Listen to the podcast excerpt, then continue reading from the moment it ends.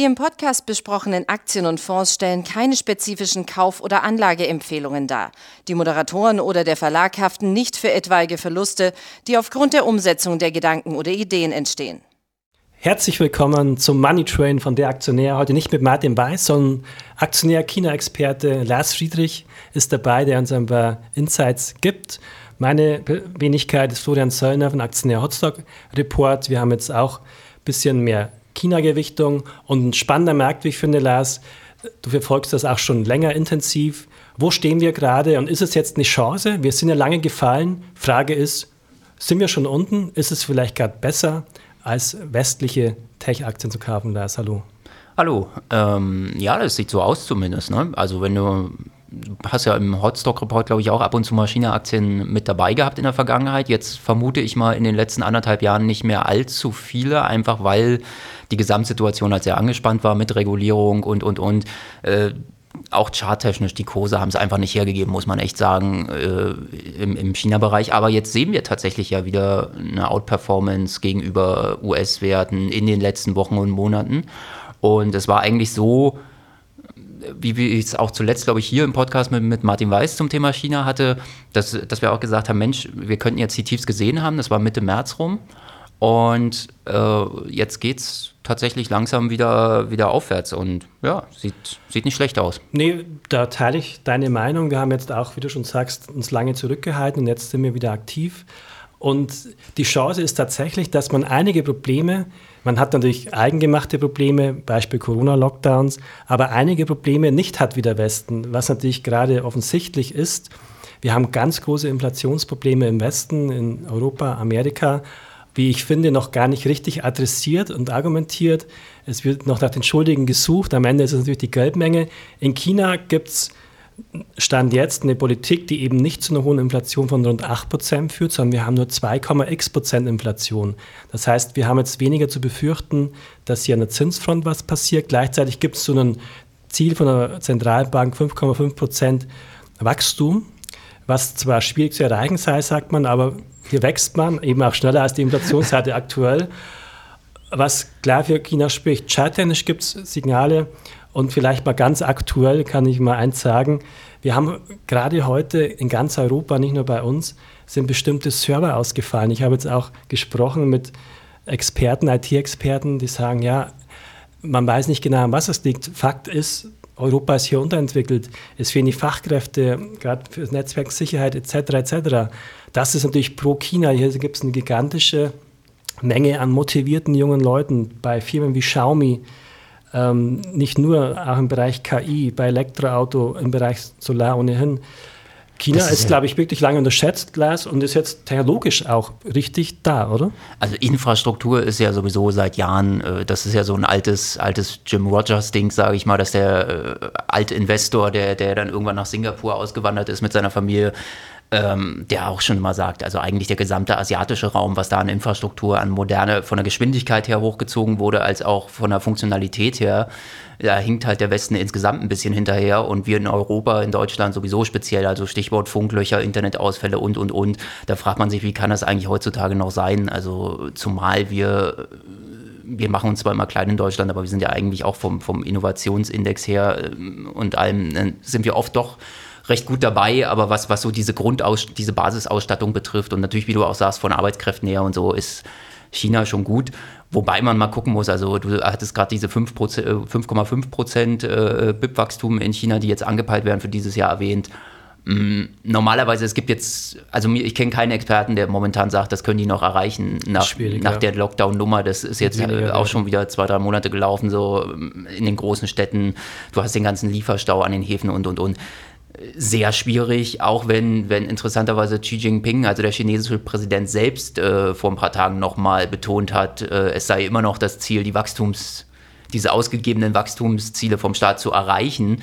Äh, was sehr, sehr ambitioniert ist. Aber auch dadurch hast du natürlich so, so einen Sentimentwechsel, weil er auch gesagt hat, hey, auch die, die großen Tech-Plattformen in China, die sollen ihren Teil zum, zum Wirtschaftswachstum wieder beitragen und, und, und. Was natürlich, wo viele wieder reininterpretieren, ey, es ist jetzt ein anderes Wording als noch vor ein paar Wochen, genau. wo es hieß, äh, die Tech-Plattformen müssen alle irgendwie reguliert werden und platt gemacht werden. Genau, so neue ungefähr. Aussage durchgetickert eben, dass es schwierig wird, aber man erwartet einen Strong Rebound. Und das ist eben der Punkt. Man, der Rebound kommt jetzt. In Europa weiß man noch gar nicht, geht es nach unten, Rezession. Hier weiß man und hofft, es geht schon wieder nach oben, was man an Charts sieht. Wir hatten ja bei Aktien wie Baidu, Depot 2030 Aktie oder eigentlich alle, du wirst es wahrscheinlich bestätigen können, hatten wir hier auch extremes niedriges oder negatives operatives Wachstum. Jetzt aber das, die Hoffnung, ja. dass, dass wir durch sind. Baidu und Co. oder auch Tencent sagen, okay, wir haben uns jetzt auch optimiert, schon schlanker aufgestellt. Es kommen ja Wachstumsinitiativen. Es kommen jetzt wieder erste tolle Games im Gaming-Bereich. Baidu hat auf Level 4 Roboter-Auto-Service schon laufen, wo der Westen noch nicht so weit ist. Wir haben jetzt zwar mit Cruise in Amerika erste, die Thema Roboter-Auto vorantreiben. Also wir haben ja schon innovativ Wobei, wobei ich sagen muss, wenn du jetzt Tencent erwähnst zum Beispiel, ich glaube, der Stand ist da immer noch so wie bei NetEase, dass die interessanterweise immer noch keine neuen Spiele äh, seit Monaten genehmigt kriegen. Die leben also noch aus der Substanz, aber die Fantasie ist natürlich da, dass man sagt, in dem Moment, wo das aufgehoben wird und wo die wieder sagen, hey, wir lassen eure neuen Spiele auch zu in China, dann äh, genau. können die natürlich erst recht wieder prosperieren. Gab ja ganz sinnvolle, sage ich mal, neue Regeln, dass jetzt nachts keine Jugendlichen, Minderjährige spielen sollen. Das ist ja, ja irgendwo auch nachvollziehbar. Aber offenbar bekommt man jetzt das Gleichgewicht zwischen Staat und Firmen wieder behindern. Aber vielleicht auch mal an diesem Punkt muss man auch schon mal aufs Risiko hinweisen. Es hört sich alles schön an, Technologien, ja. sehr schön, aber wir haben es die letzten Jahre gesehen. Es gibt eben ein extra Risiko zum Tech-Risiko, das Länderrisiko China. Da gab es ja dann auch Irritationen, was ist mit den Aktien, mit der Handelbarkeit, was macht die Politik, vielleicht willst du lassen uns da nochmal einen Einblick geben, wie du das einschätzt. Entspannt sich die Lage, kann mal wieder ein Hammer kommen, ein negativer, oder ist es eher Entspannung? Also momentan, wie gesagt, äh, Tendenz eher aufwärts, weil halt vieles eingepreist war oder ist jetzt und die Tendenz eher dazu geht, wie du schon sagst, dass China auch eine Wirtschaftskrise international relativ gut überstehen könnte ähm, die Regulierung tendenziell eher nachlassen sollte.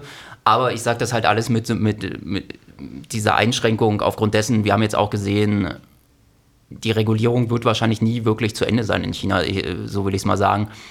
Wir haben jetzt zum Beispiel in den letzten Wochen gesehen, zunehmend, dass Influencer von der Bildfläche verschwinden.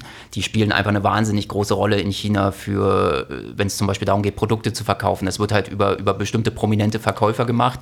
Das sind so kleine Stars oder große Stars in so China, muss man der chinesische Michael Wendler, der dann plötzlich nicht mehr posten darf quasi. Ja, also die, man, man weiß es auch immer nicht genau, warum die eigentlich verschwinden. Das ist äh, teilweise auch... Also eingesperrt oder einfach gesperrt? Nee, die, die senden auf einmal, auf einmal dann einfach nicht nicht. Entweder weil sie irgendwie was gemacht haben, was der Partei nicht gefällt, oder weil es irgendwelche Steuergeschichten im Hintergrund laufen und und und und Klar, und weil, weil China, China allgemein ist, ist im negativen Sinne. Also ja. es ist auch nicht gewollt in China so sehr diese diese Star-Kultur jenseits von starke Sportler und so. Sowas wollen die halt. Also so Idole für, für die Jugend, die, die halt wirklich was machen. Aber so wie bei uns, dass jetzt im Prinzip jeder, jeder, ich sag jetzt mal, dicke Streamer, der irgendwo bei sich im Kinderzimmer sitzt und, und äh, einen Millionen Follower anziehen kann, sowas wollen die halt in China nicht, weil es einfach gesellschaftlich nicht erwünscht ist. Aber du würdest trotzdem sage ich mal, aus ethischen Gründen kein Problem haben, zu sagen, okay, ich mische mir auch asiatische Aktien bei das, das, also da muss ich sagen, das muss jeder für sich selber entscheiden. Wir sind ja nicht hier, um, um für andere Leute die ethische Frage zu klären. Ich kann halt nur sagen, Hongkong momentan Aktien auf, auf drei Monats hoch und weil du fragtest Risiken, ich würde sagen, der Tech- und Internetsektor bleibt per se ein bisschen risikobehafteter, weil wir, wir haben jetzt schon über die Spiele und die Influencer geredet. Das sind so Themen, wo, wo die Chinesen ein bisschen Daumen drauf haben. Es gibt halt andere Sachen, die zum Beispiel dann spannend sind, ähm, BYD, NIO und, und, und, also dieser ganze Elektroautosektor, den du schon erwähnt genau. hast.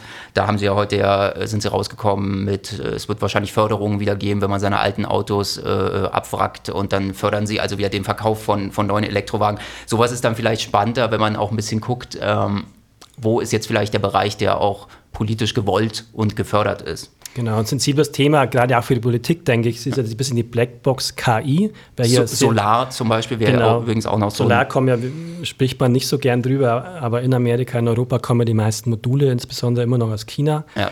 Ähm, aber auch KI natürlich weit vorne, haben uns ja auch Experten immer wieder im Aktieninterview gesagt, wie Herr Buchreiter, klar, China, beide und Co. sind hier wirklich weit vorne. Man sieht es bei den Patentanmeldungen, so eine chinesische Firma ist hier richtig gut. Tencent, Wobei, wenn ich, äh, wenn ich da kurz noch einhaken ja. darf, KI ist für mich zum Beispiel auch so ein, so ein Punkt, wo ich immer ein bisschen zwiegespalten bin, weil ich sage, die Firmen können sich zwar innerhalb Chinas äh, wahnsinnig gut entwickeln, sicherlich auch eine Baidu, aber die Frage ist, wird man zulassen, dass eine Baidu auch äh, da das Robotergeschäft ja außerhalb. Äh, genau, umgekehrt ne? gab es natürlich erste Berichte, dass Teslas in bestimmte ähm, Regionen, die jetzt kritisch sind, regierungskritisch, nicht mehr reinfahren dürfen, ja. weil die Chinesen dann auch im Zweifel nicht wissen, was machen diese Tesla-Kameras. Also klar, das gibt es natürlich auf beiden Seiten. Tencent ganz frisch jetzt auch von heute die News, dass man jetzt eine Extra-Unit, 300 Leute fürs Metaverse macht. Also technologisch ist man schon sehr interessant unterwegs und tatsächlich sieht man hier vieles Neue, oft oftmals mittlerweile in China auftauchen. Ist ja lange nicht mehr so. Manche haben es noch im Hinterkopf, die Werkbank der Welt, China günstige Arbeiter. Aber es dreht sich ja komplett. In einer neuen Runde hat jetzt VW-Chef dies gesagt. Man will ja in Europa einen europäischen Batteriehersteller aufbauen. Und es gibt ja auch europäische gute Maschinenbauer, aber dies hat gesagt, ja, eigentlich kaufen wir die Mehrheit der Maschinen aus Asien. Also es sind dann mhm. vielleicht eine LG, SDI, auch jetzt nicht nur China pur, aber in China mit Sicherheit auch. Kettle, großer Batteriehersteller. Ja. Also in ganz vielen Bereichen ist das Know-how hier sehr stark. Und ja, ich denke, und wir machen das ja gerade auch, eine gewisse Beimischung. Es gab wieder spannend, natürlich wie immer im Tech-Bereich, das mit Stoppkurs begrenzen, weil man sieht, man hat es gesehen, wenn es mal einschlägt, eine Überraschung kommt und dann ist im Zweifel China natürlich immer noch riskanter. Aber man sollte sie gerade jetzt, glaube ich, nicht vernachlässigen. Da ist gerade eine Konstellation, wo China ja im Übrigen auch, auch nicht diese Probleme und, ne und negativen Folgen des Krieges hat. Leider, sagen wir aus unserer Sicht, die sogar profitieren. Äh, genau, indirekt profitieren ja. sie, ja. Ja, definitiv. Aber du hast natürlich auch immer, ja, weil du fragtest äh, eben auch nach den Risiken, du hast es natürlich immer. Also Xi Jinping ist ein Autokrat, muss man sagen, mit allem, was es an Vorteilen, aber auch an Nachteilen dann unter Umständen mit sich bringen kann in wirtschaftlicher Hinsicht. Wir haben die, die Wirtschaftslage insgesamt klar, wenn es jetzt zu einer Rezession kommen sollte in, in Europa, in den USA, wird sich China auch nicht komplett davon abkoppeln können. Äh, für mich immer noch so ein Dauerbrenner-Thema in negativer Hinsicht. Äh, ich glaube, innerhalb der nächsten fünf Jahre wird uns Taiwan Jahren nochmal äh, sehr beschäftigen. Genau. Und äh, dann kann natürlich auch die Frage kommen, wie reagiert man dann als westliche Gesellschaft insgesamt drauf, äh, gegebenenfalls, wenn China da äh, sagt, den Griff nach, nach Taiwan stärkt. Genau, also sagen wir, der Vorteil aus Sicht der chinesischen Firmen wäre natürlich die, wenn wir jetzt Sanktionen gegen China machen, chinesische Internetfirmen, mhm. ja, also klar, Alibaba bestellt man schon mal über AliExpress, die wiederum sind in Russland aber stärker.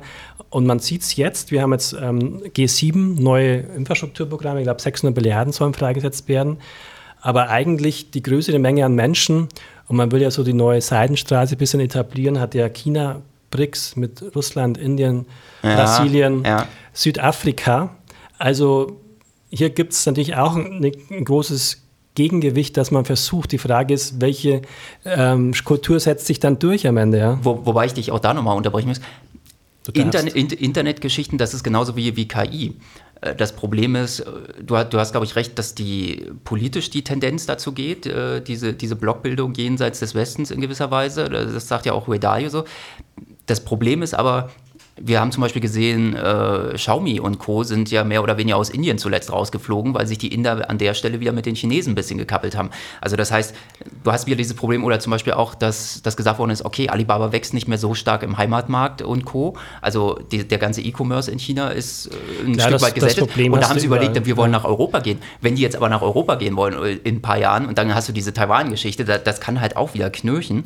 Plus halt, das muss man vielleicht auch noch sagen zum Thema Risiken. Die Delisting-Frage ist auch immer noch nicht endgültig Guter geklärt. Guter Punkt, Lars. Wollte ich ohnehin nochmal fragen. also meinst du, es poppt nochmal groß auf oder ist das eher was, was ein mittelfristiges Risiko ist, Delisting? Ähm, es, sagen wir mal so, es bleibt spannend. Also nach, nach dem letzten Stand, nach allem, was man hört, ist, es wird weiter verhandelt hinter den Kulissen zwischen Delegationen von chinesischer und US-Seite.